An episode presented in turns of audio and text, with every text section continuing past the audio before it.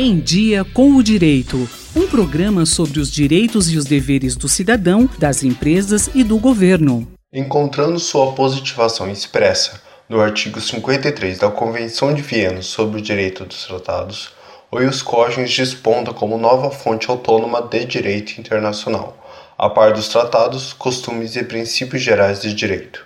O Ius Cogens fica mais adequadamente caracterizado a partir de um fluxo comum entre as teorias do direito positivo e natural, unindo então o formalismo imperativo positivista com a elevação dos valores naturalista, exemplificando o sistema interamericano de direitos humanos comumente considera como normas de ius cogens as proibições de tortura, de desaparecimento forçado, de execução extrajudicial, de escravidão em suas formas análogas, de genocídio e dos crimes humanitários.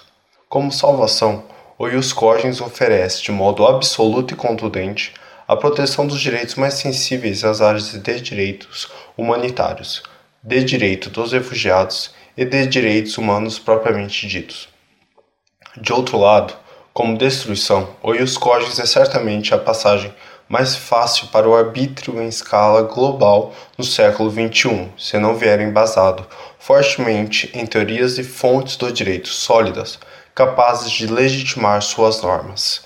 Eu sou João José Torre Brufato, aluno da FDRP e membro do NEDIRP para o Em Dia com o Direito.